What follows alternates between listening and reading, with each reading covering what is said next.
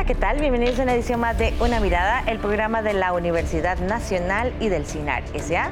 Mi nombre es Maribel Quiroz Jara y en esta oportunidad le vamos a dar una mirada al tema de la producción del frijol en Costa Rica. Desde hace varios años este sector ha hecho un llamado al país, a las autoridades, a los consumidores y a quienes venden el producto para que apoyen más la industria nacional, para que el productor de frijol nacional pues, pueda salir adelante. Sin embargo, pues la situación difícil se mantiene, son varias las iniciativas que se llevan a cabo, pero hay que seguir trabajando en ello y por eso hoy vamos a hablar de este tema, tanto para invitarles a consumir frijol. Nuestros abuelos y abuelas eh, lo consumían todos los días, de repente pues la gente dejó de hacerlo y pues nos estamos perdiendo de un superalimento con nutrientes muy importantes y con un impacto muy importante en la salud. Y además, pues hay que apoyar la producción nacional de frijol, consumir frijol tico y ayudar a este sector a salir adelante.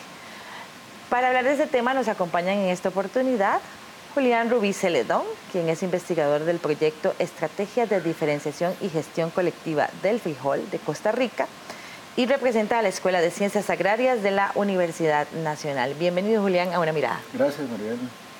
También está con nosotros Wilson Picado Umaña, quien también es investigador del proyecto Estrategia de Diferenciación y Gestión Colectiva del Frijol de Costa Rica y quien representa a la Escuela de Historia de la Universidad Nacional. Gracias por estar con nosotros. Además, está con nosotros Freddy Morera Mena, quien es gerente de Asopro de Veracruz, de la zona sur. Gracias por venir a una mirada. Un gusto. Es un tema del que venimos escuchando hace varios años. Eh, no solo por el tema del descenso en el consumo de frijol, sino también por el tema de las condiciones en que el sector está, condiciones adversas en las que el sector está produciendo. ¿Por qué es importante hablar, sobre la producción de frijol en Costa Rica? Bueno, buenos días, eh, muchas gracias por la invitación. Yo pienso que no solo es un tema de, la dieta, De, de la alimentación de los costarricenses, sino también de las familias productoras que están detrás de, la producción de frijol, que son cerca de 5.000 productores en las dos regiones más importantes y, y, entonces este, lo que es garantizar un buen precio y una comercialización ventajosa este, incide en la calidad de vida de esas 5.000 familias. Y bueno, no sé, también hay un problema. Eh, la comercialización pasa también por este, el apoyo institucional que pueden recibir los productores que producen muy bien, ¿verdad? son muy buenos productores, pero a veces esta parte de, ventas es lo que, lo que se les complica un poquito, ¿verdad? Este, Don Fred. Sí, bueno, yo, al igual que, Julián siento que es un tema importante eh, porque es un, uno de los granos tradicionales, está en la, dieta del costarricense de todos los días, eh, en varias horas al día. Bueno, en el campo prácticamente está tres veces al día mínimo. Eh, y creo que era, era lo que se venía consumiendo la mayoría en este país, pues ha venido cambiando en los últimos años y eso ha traído problemas tanto en la ciudad como en el campo. Eh, entonces sí creo que es un, tema eh, que debiéramos de, resaltar, eh, de ponerle cuidado a las autoridades de, gobierno y, pues todos en general, el mismo consumidor, educarse un poquito con lo que se está consumiendo y por supuesto que en el caso de nosotros nos interesa porque es una, una manera de, generar, generar empleo, generar este, ingresos a nuestras familias. Este, el consumo del frijol está aquí, a lo interno. Eh, no tenemos que salir fuera de nuestras fronteras a, ver quién no lo compra. Eh, desgraciadamente la producción ha caído precisamente por, por las condiciones que han habido de, comercialización. Entonces en este momento, por ejemplo, eh, apenas se está produciendo el 20%, 25% del consumo nacional. Eso quiere decir que tendríamos una frontera amplia para, para vender, pero para lograrlo tienen que mejorar muchas, muchas condiciones. Sí, eh, siguiendo las ideas de, los compañeros, creo que también el frijol es, un producto simbólico que simboliza muy bien los cambios que ha sufrido la agricultura del país en los últimos 40, 50 años. Eh, por una parte, como decía Julián, y, Y el compañero es, es un producto fundamental en la dieta del costarricense, en la dieta tradicional, incluso mucho más que el arroz, que es un producto de consumo mucho más contemporáneo que el frijol. Eh, por otra parte también porque el frijol revela los grandes cambios que ha sufrido la agricultura, sobre todo desde los años 80, eh, especialmente la agricultura de granos, que en algún momento estuvo más centrada en la producción para el mercado interno y el consumo de producción nacional, pero que sabemos que desde hace algunos años depende mucho la importación de maíz y de frijol particularmente. Y en tercer lugar también porque creo que es un producto que refleja muy bien las distorsiones que hay en los mercados internacionales y cómo esas distorsiones afectan a la producción nacional, como lo podemos conversar más adelante y como lo señalaba ya don Freddy, ya buena parte de la producción o buena parte del consumo del frijol eh, básicamente depende de las importaciones y no importaciones del área centroamericana, sino de países que uno pensaría que no son oferentes eh, óptimos, óptimos, digamos, para, para el mercado nacional. Creo que eso, eso que menciona el compañero de digamos, que envuelve la producción este, en la parte de, políticas que han cambiado un poquito, ¿verdad? De un modelo basado más en la agricultura a promover las, las, las importaciones, ¿verdad? Y en este contexto, ese modelo aperturista de ahí ha afectado un poquito a los productores de diferentes sectores, pero en este caso el sector de frijol, digamos, es vulnerable en el sentido de que afecta la seguridad alimentaria y nutricional del país en su conjunto, porque no podemos, digamos, dejar de producir completamente granos básicos que son parte esencial de nuestra dieta y, para garantizar la seguridad alimentaria y depender únicamente de las importaciones porque estaríamos a la merced de cualquier, digamos, cambio, distorsión grande que se dé a nivel global. Bueno, ya estamos en una coyuntura este, donde la mayoría de frijol importado se trae de China y parece que hay problemas ahorita en, en el oriente, ¿verdad? Con cuestiones de guerra y cuestiones este, que podrían este, hacer una subida, generar una subida de precios este, que nos afecte en los bolsillos de todos los costarricenses, ¿verdad? Sí, Julián, compañeros, este, también yo siento que digamos, hay varias cosas más, además de la parte económica que es muy importante, eh, también con, con con la dependencia de otros países, digamos, de otras latitudes para, para ingresar el frijol aquí. Eh, por ejemplo, el frijol negro prácticamente todo se está trayendo de China. El, ese 80% que se consume se trae de China. Eh, tanto que nos estamos preocupando últimamente por, por el medio ambiente, eh, son, son puntos a tomar en cuenta. la huella de carbono que está dejando la traída de ese frijol desde, desde allá, donde a mí me han dicho que dura dos meses un barco para llegar hasta, hasta el puerto, eh, pues es algo que podríamos evitarlo si esa, si esa producción estuviera aquí a lo interno. Eh, en la parte de la salud he estado escuchando últimamente y bueno, y, los, los, los, problemas de salud que está ocasionando nuestros niños está aumentando considerablemente y, posiblemente es por ese cambio de, de alimentos donde el frijol eh, era uno de los, de los mejores que tal vez estaban utilizando, pero ha ido desplazándose, eh, donde, bueno, no tengo nada contra mis compañeros arroceros, pero más bien se habla de que en el, plato de, nosotros, el tradicional, el casado, la porción que viene de arroz debiera ser más bien de frijol, que así es como debiera de ser, pero aún, aún así se ha ido dejando muchísimo el consumo de frijol. Sí, es, un tema realmente importante porque involucra varias eh, cosas, ¿verdad? Tanto el tema del alimento como tal, ¿verdad? La importancia nutricional que tiene, si la gente es consciente de eso, ¿verdad? Eh, el tema también de em, el consumo, ¿verdad? ¿Por qué la gente está eh, dejando de consumir este alimento? El tema, por supuesto, de la producción, ¿verdad? Muy relevante, toda la situación que ustedes están enfrentando y el tema de la distribución, ¿verdad? Es, son varios temas los que vamos a abordar, pero para eso estamos aquí y les agradecemos su presencia. Ahorita vamos a ir a una pausa, quédese con una mirada que ya volvemos.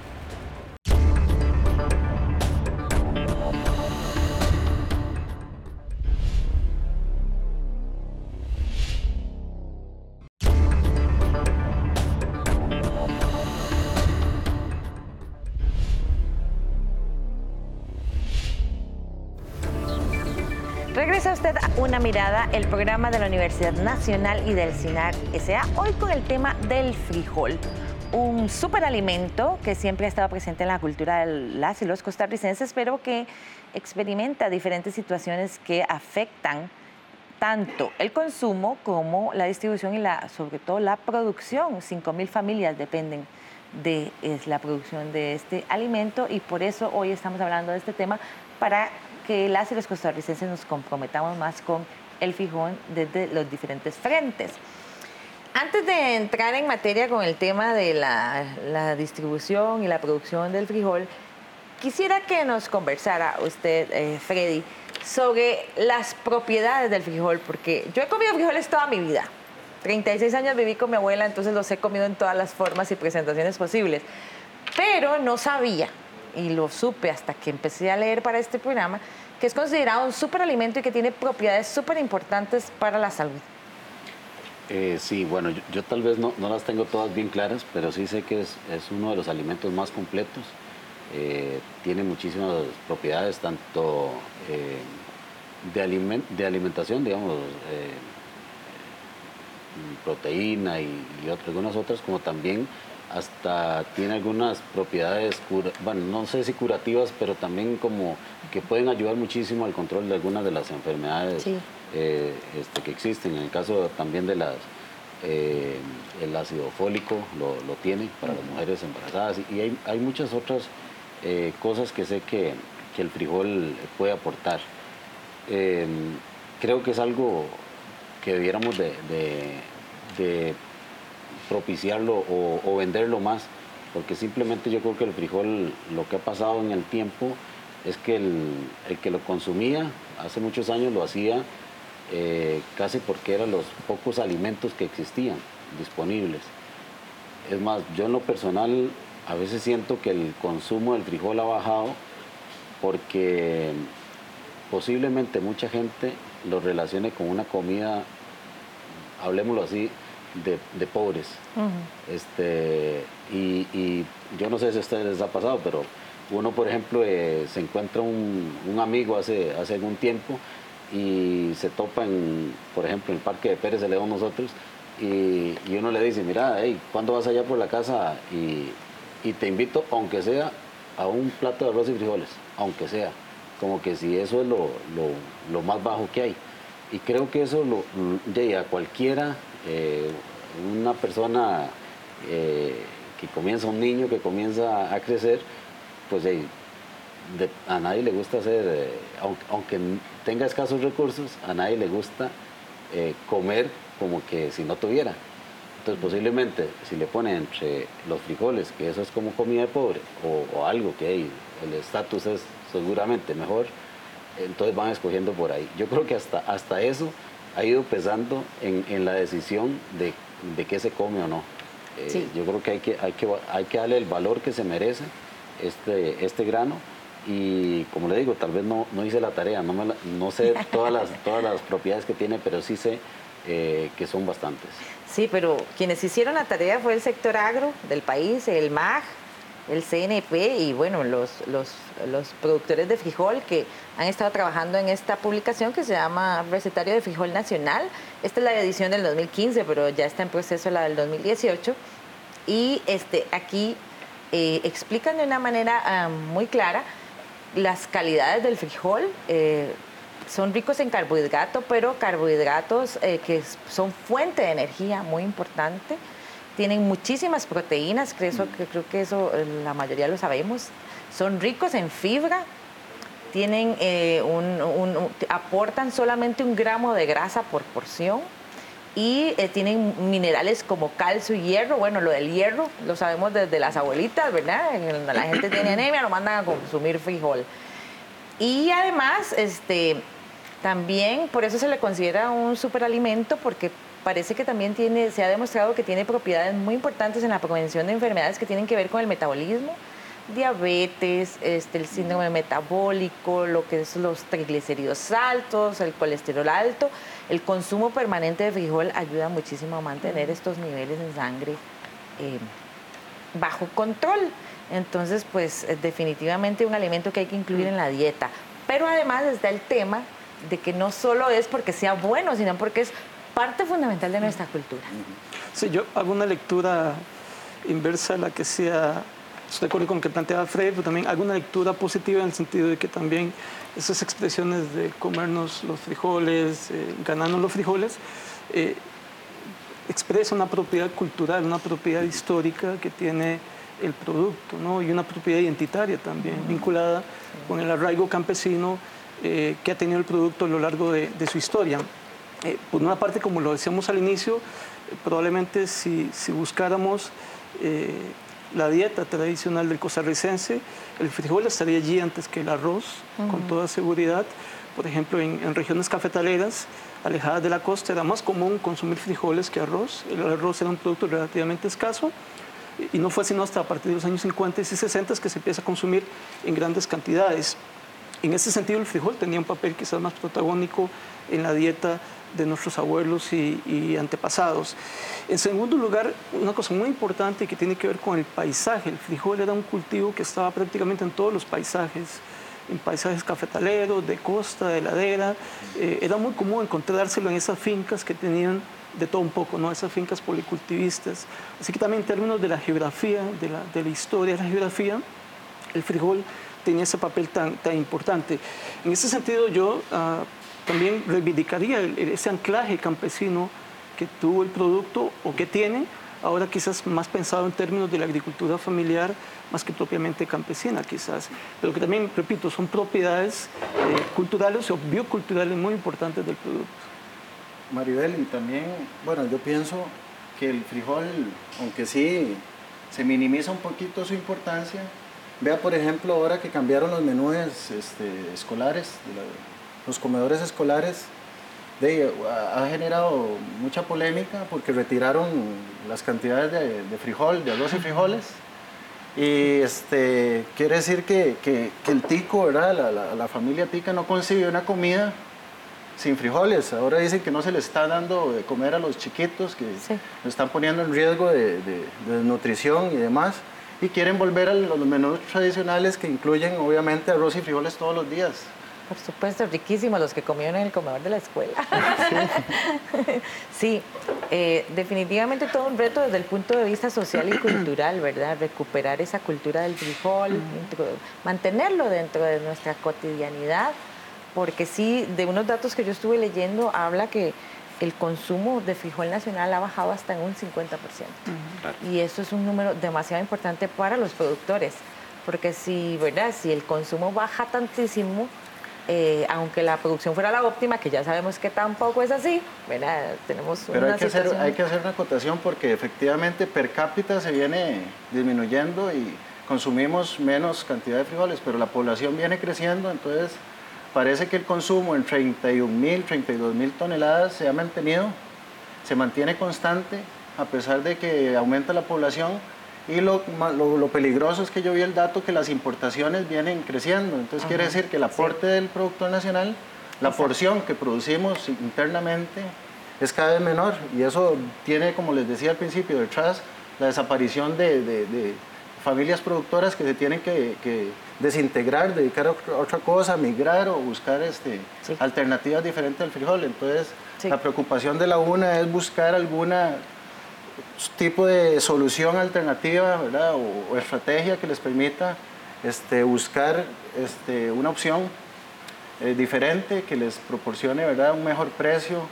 Y este, lamentablemente, si no se reconoce por los consumidores, este, ese valor este, del origen de la producción nacional, este, no se va a garantizar ese reconocimiento en el precio. Entonces empieza mucho por el cambio de la cultura de consumo, educar al, al consumidor, informarlo, que muchas veces le pregunto, yo no sé si usted cuando compra una bolsa de frijoles se fija solo en el precio o si está comprando frijol de cierto origen, si prefiere el, el costarricense, el, el argentino o el, chino, no sé, ¿verdad? Si usted se fija en eso, la mayoría dicen que no, no toman en cuenta el origen, pero sí sería eh, parte de esa campaña, ¿verdad? De recuperación de la cultura consumo, valorar la producción nacional. Y vean, como les digo, qué importante para la dieta de los, de los chiquitos y sobre todo en las edades de, de desarrollo tempranas y, para, ¿verdad? para lo, lo, que es el desarrollo cognitivo y, y entonces por ese lado creo que hay que rescatar toda una cultura, promover el consumo, pero darle ese, ese valor a la producción nacional informando a los consumidores. Con usted coincide el coordinador de la maestría en gerencia de seguridad alimentaria y nutricional de Laguna, Leonardo Granados, quien explicó que uno de los principales problemas de la producción de frijol en Costa Rica es estructural, pues la producción local ha bajado considerablemente.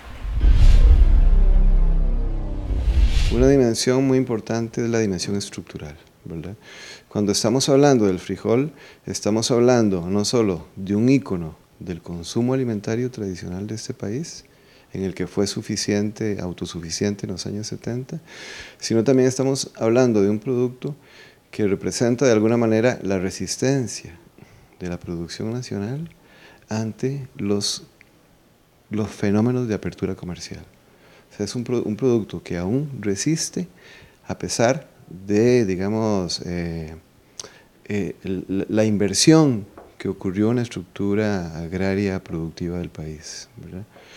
Eh, podemos decir que más o menos hasta los años 80 nuestro país tenía un modelo económico bastante cerrado, que a partir de los 80 se abre como parte de un, de un contexto internacional de globalización, de apertura comercial, y eh, en ese momento se invierte la estructura productiva.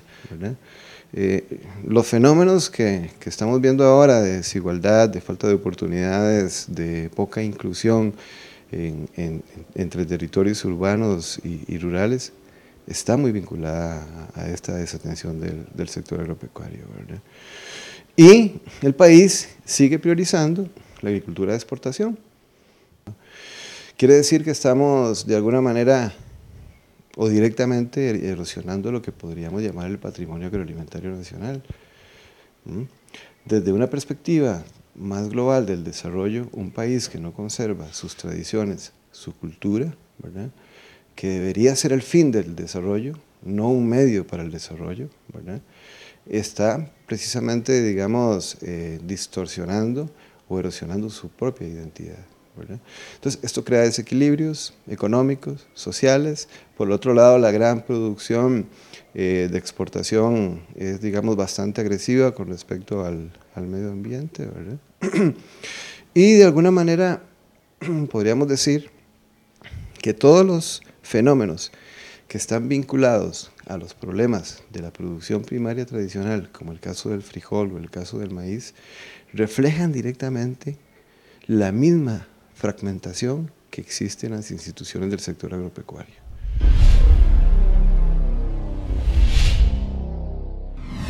Una situación realmente compleja para el productor nacional de frijol. Así es, este, yo siento que la, la, esta disminución eh, es, es, es, algo que nos, nos viene eh, trayendo otra, otras complicaciones. Por ejemplo, una de las cosas que a nosotros más nos preocupa es que también ya no hay eh, generación de nuevos agricultores. nuestros papás sembraron, nuestros abuelos, pero sin embargo, casi de una cierta generación hacia adelante, eh, los padres de, los o que tienen hijos eh, que fueron productores de frijol, lo que les están inculcando es que estudien y que traten de salir del campo eh, considerando que van a tener una mejor opción, algo que no está seguro tampoco, como está la situación a nivel país.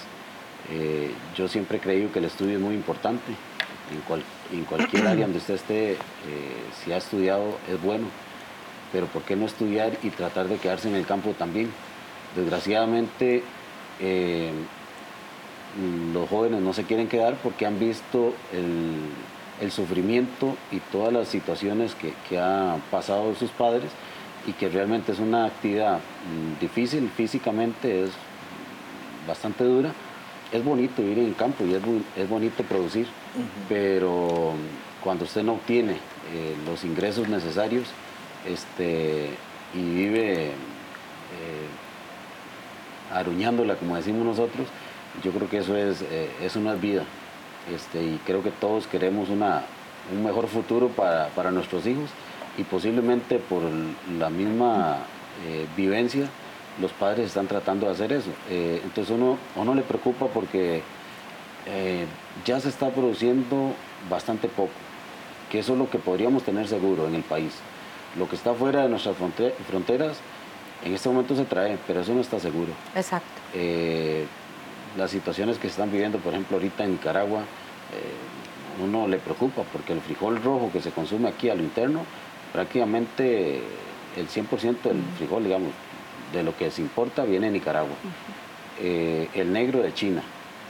Y, no sabemos qué va a pasar, ni en este año ni en el otro, ni tenemos una proyección a 10 años, jamás.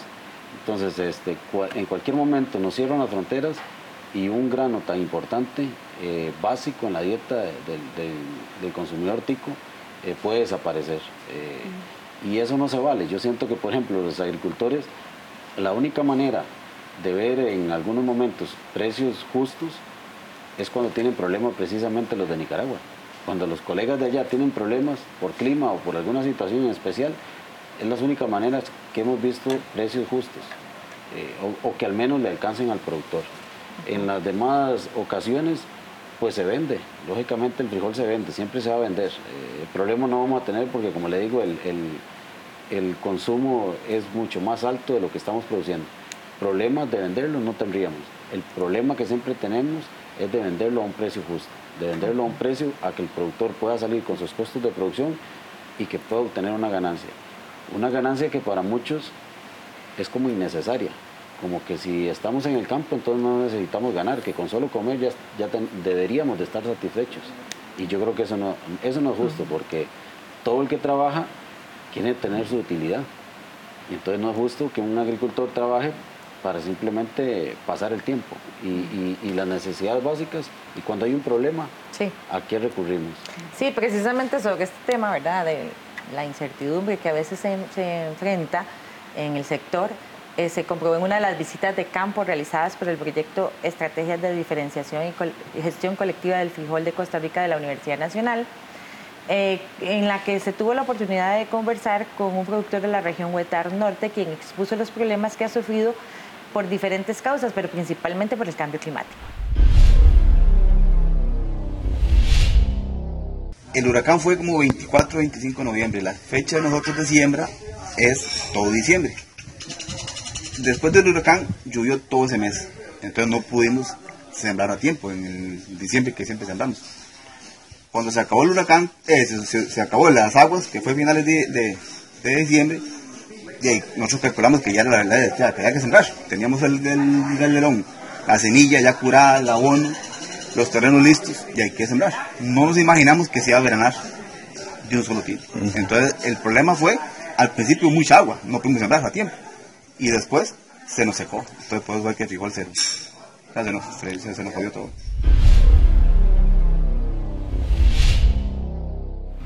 Múltiples son las... Eh, las situaciones que tienen que ver con esto y que la Universidad Nacional pues se ha dedicado a, investigar para apoyar la producción nacional.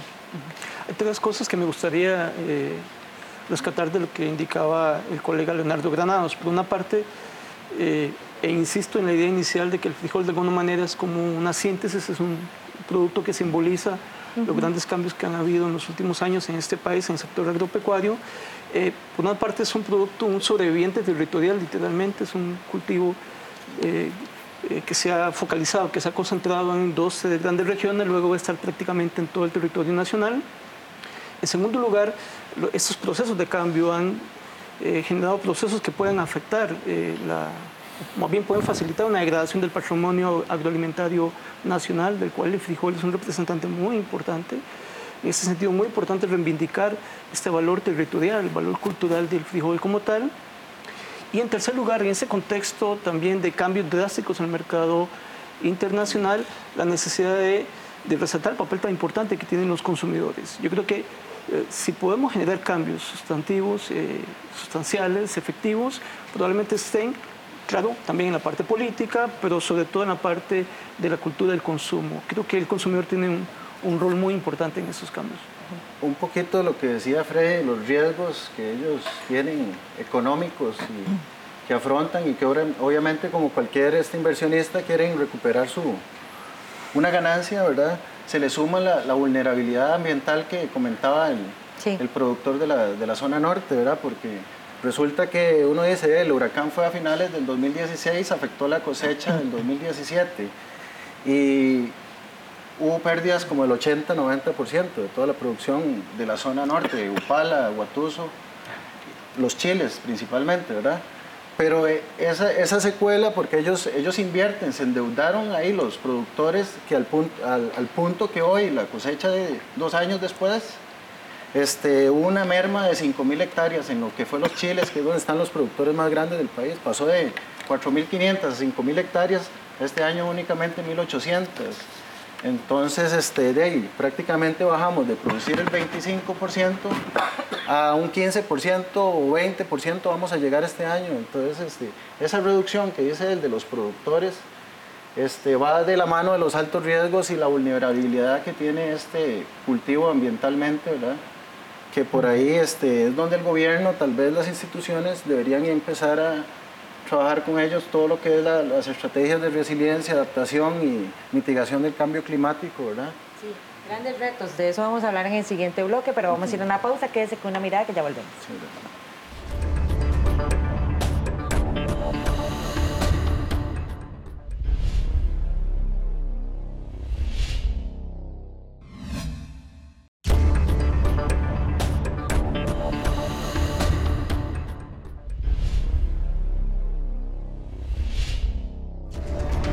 Regreso a una mirada del programa de la Universidad Nacional y del CINAR SA, hoy con el tema de la situación que se enfrenta en la producción del frijol en Costa Rica.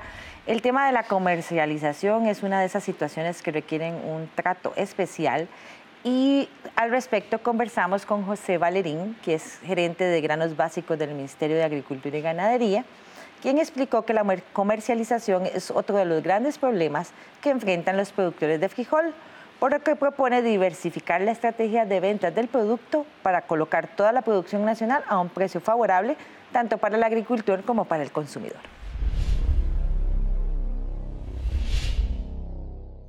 El consumo hasta hace un par de años estimaba en alrededor de un 25% basado en la producción nacional. Sin embargo, los eventos naturales evidentemente afectaron de manera muy significativa la producción tanto así que eh, este año al menos la producción en Santa Cecilia de la Cruz se cayó un 60%. En la región Huetar Norte, que normalmente era la que proveía el 50% del grano, también sufrió una caída importante. Y no solamente en la parte de productividad, sino también en el área de siembra, a consecuencia también del año antepasado con el huracán Otto.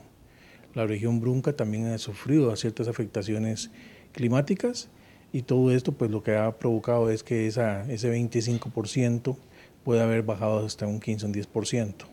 Eh, es una situación bastante circunstancial, básicamente por eventos climáticos, y hacia ahí pues las líneas de investigación se están también dirigiendo en lo que tiene que ver con el cambio climático, en particular con temperatura y sequía. El tema de mercado es uno que ha marcado mucho la actividad y principalmente es la percepción que se tiene de parte de las organizaciones de productores de que no están recibiendo el pago adecuado eh, por sus cosechas por parte de la industria. Entonces algunas de ellas, también impulsadas por la parte institucional entre el Ministerio de Agricultura, pues lo que se han dedicado es a comercializar de manera directa el producto, evitando, eliminando el proceso de intermediación en la cadena productiva. Entonces tenemos algunas organizaciones, principalmente en la región Brunca, que ya eh, se dedican a lo que es el empaque y la distribución de manera directa. Y esto pues ha sido evidente el beneficio que han, que han recibido. Pues realmente en una actividad comercial hay que apostar a las diferentes alternativas, los diferentes canales de comercialización que puedan existir. La industria que tradicionalmente ha comprado la cosecha es una de ellas. No debería ser la única, ya lo hemos visto. Eh, la, venta directa a las cadenas de supermercados, cadenas a los mini super, ferias del agricultor, por ejemplo. Esas son otras alternativas que también las organizaciones deberían de manejar para diversificar sus actividades comerciales.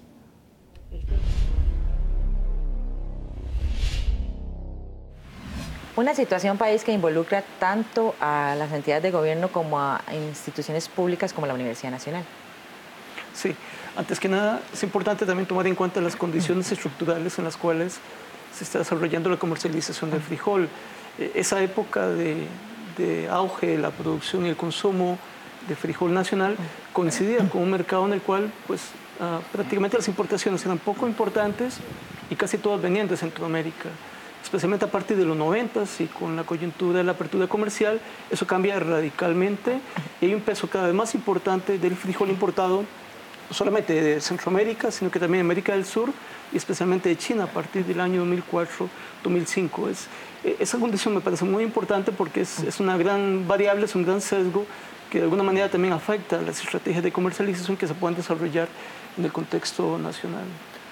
Eh, concuerdo efectivamente con Valerín que hay que diversificar digamos, los canales y la oferta por medio de valor agregado, pero tal vez hay un, un mercado que él no menciona Menciona el mercado tradicional, que son las industrias donde se le vende sin valor agregado a precios muy bajos y que hay una tendencia ¿verdad? A, comercializar más directo y a generar un poquito más este, ¿verdad? De, ventaja en los precios para los productores, pero se le olvidó el programa de abastecimiento institucional.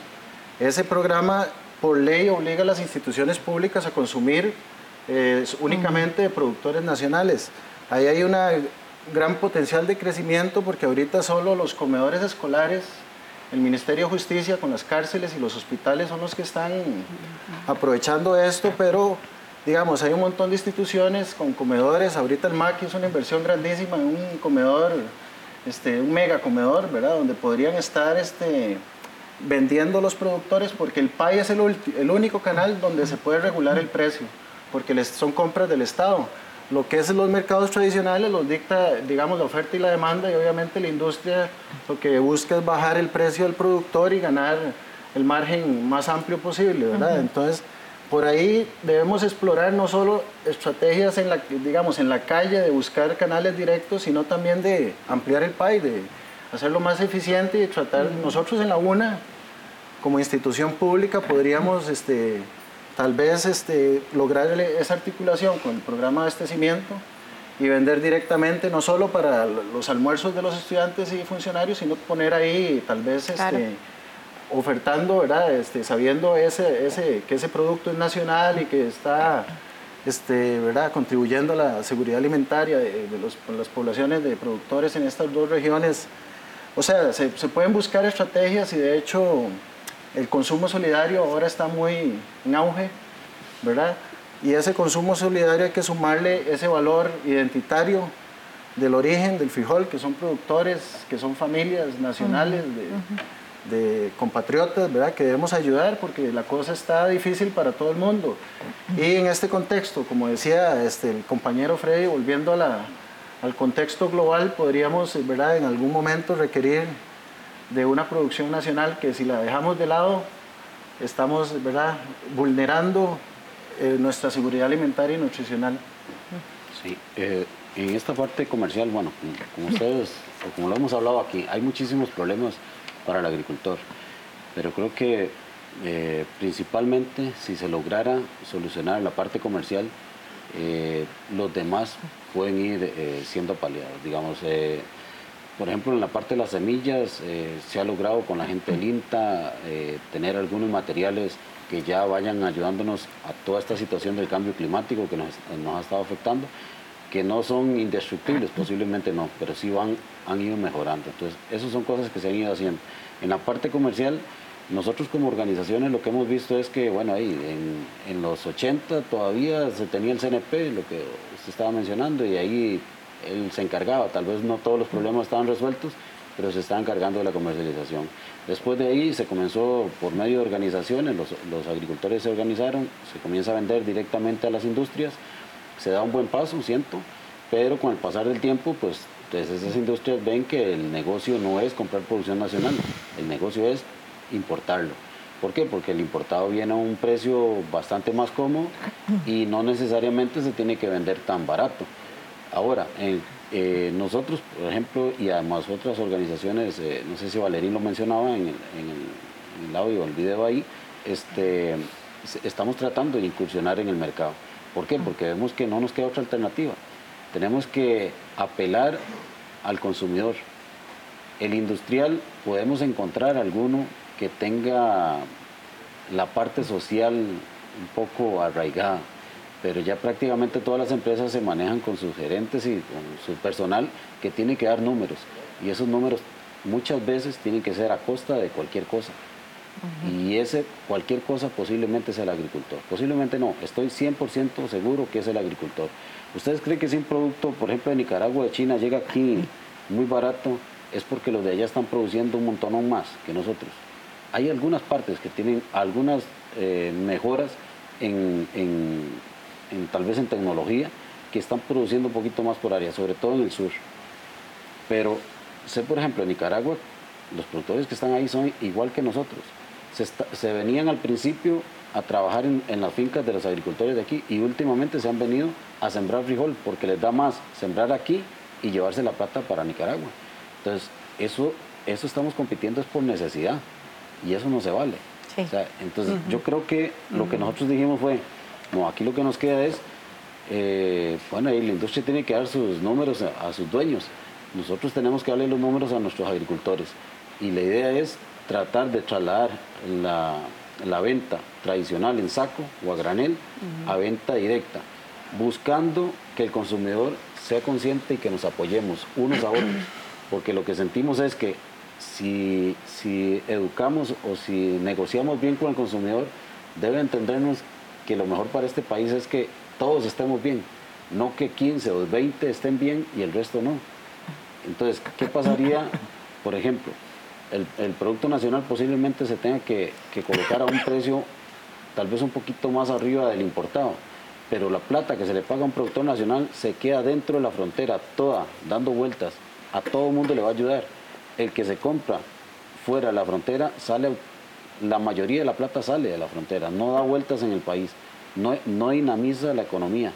Entonces, eh, creo que es la, por lo menos es lo que nosotros hemos visualizado y es eh, la idea. Estamos, por ejemplo, en el caso de, mi organización, tiene una marca, está más tal vez en, el cantón de Pérez Celedón y hacia, hacia el sur. Aquí en la meseta central venimos a algunas partes, pero sigue siendo una lucha difícil. Creíamos que era más fácil. ¿Por qué? Porque al final de cuentas hay mucho consumidor que se fija es en el precio. Y nosotros en este caso hemos dicho, eh, le hemos dicho a los dueños de los supermercados y de las pulperías y donde vamos a vender, le hemos dicho nosotros queremos y, les aseguramos que competimos con el precio de, eh, con, la calidad de las primeras marcas, digamos, de los que están en primer lugar, pero en el precio no podemos. Eh, con, los, con los que están más bajos no mm. podemos, tenemos que ser con media tabla. ya que menciona eso, que es imposible competir por precios, que se formula esta iniciativa de proyecto que plantea estudiar componentes. Este, el proyecto de la Universidad Sí, que eso es, es, bastante integral, entonces quiere estudiarlo este, desde el punto de vista nutricional, sensorial, fitoquímico, para ver, este, bueno, logramos este, recoger ahora 30 muestras que incluyen 16 variedades, ahora que usted también mencionó lo de las variedades, hay variedades que tal vez este, se salen un año del mercado por no ser las más aptas, productivas, pero se van dejando otras ahí este, para el consumo, autoconsumo de, los, de las familias productoras con cualidades sensoriales, o sea que ellos lo, dejan un quintalito ahí, una porción de su terreno para reproducir variedades que les han gustado más por, por, el gusto, que, que, son más suaves, que son más que el caldo es más espeso, que tienen alguna cualidad sensorial. Entonces, este, tenemos 16 variedades que estamos estudiando para ver si encontramos alguna cualidad diferenciadora que se podría potenciar dentro de una estrategia, porque por precio no se puede, pero ¿qué es lo que queremos resaltar? Él decía huella de carbono al principio del programa. Claro. La gran huella de carbono que trae el frijol importado, ¿verdad? Sin más de China, que viene en barco 15 o 22 días, no sé. Sí, eh, igual estoy de acuerdo con los compañeros. Creo que eh, hay que eh, llevar la valoración más allá del precio, atacando ciertamente el tema, por una parte, de la calidad, que es algo que estamos intentando hacer en la Universidad Nacional, pero también atacando el tema del valor agregado territorial, que es muy importante. Quizás, claro está, que esta valoración más allá del precio implique trabajar imaginativamente en segmentos de, consumo en mercados distintos, pero me parece que es un buen, un buen inicio eh, para cambiar esta cultura de consumo de, la que hablábamos al, al, principio del programa.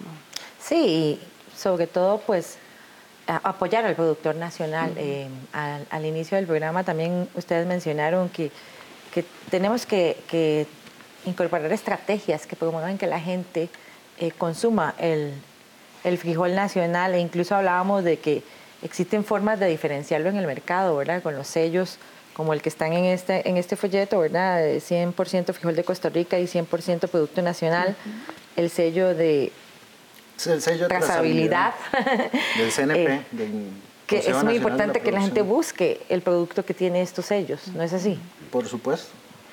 De hecho, este, ir más allá del origen este, geográfico, porque ya vimos que podrían haber cualidades que no conocemos, pero podrían salir a, relucir con estos estudios que estamos haciendo, qué sé yo, este, antioxidantes, decía él, efectos sobre la esperanza de vida, la salud, anticancerígenos, cosas así que queremos estudiar a fondo porque resulta que, él lo menciona, a veces nos mandan frijol de cosechas de hace más de un año o la cosecha del año pasado, que vienen durísimos, lo mezclan con el nacional para pasarlo como de primera y no usan ese sellito de trazabilidad porque este, ellos este, lo que les importa es el volumen, ¿verdad?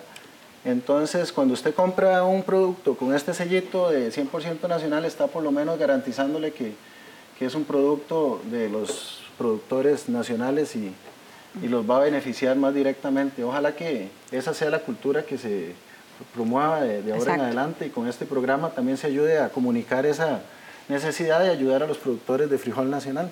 Con esas palabras cerramos el programa, pues nos acabó el tiempo. Ah, este, eh, y reiterar, ¿verdad?, a la gente que consuma frijol nacional, que busque los sellos que lo garantizan así, para apoyar tanto a la producción nacional, pero también para garantizar nuestra seguridad alimentaria, que es lo más importante en estos tiempos para el país. Muchísimas gracias a ustedes por acompañarnos y a ustedes por estar una vez más en Una Mirada.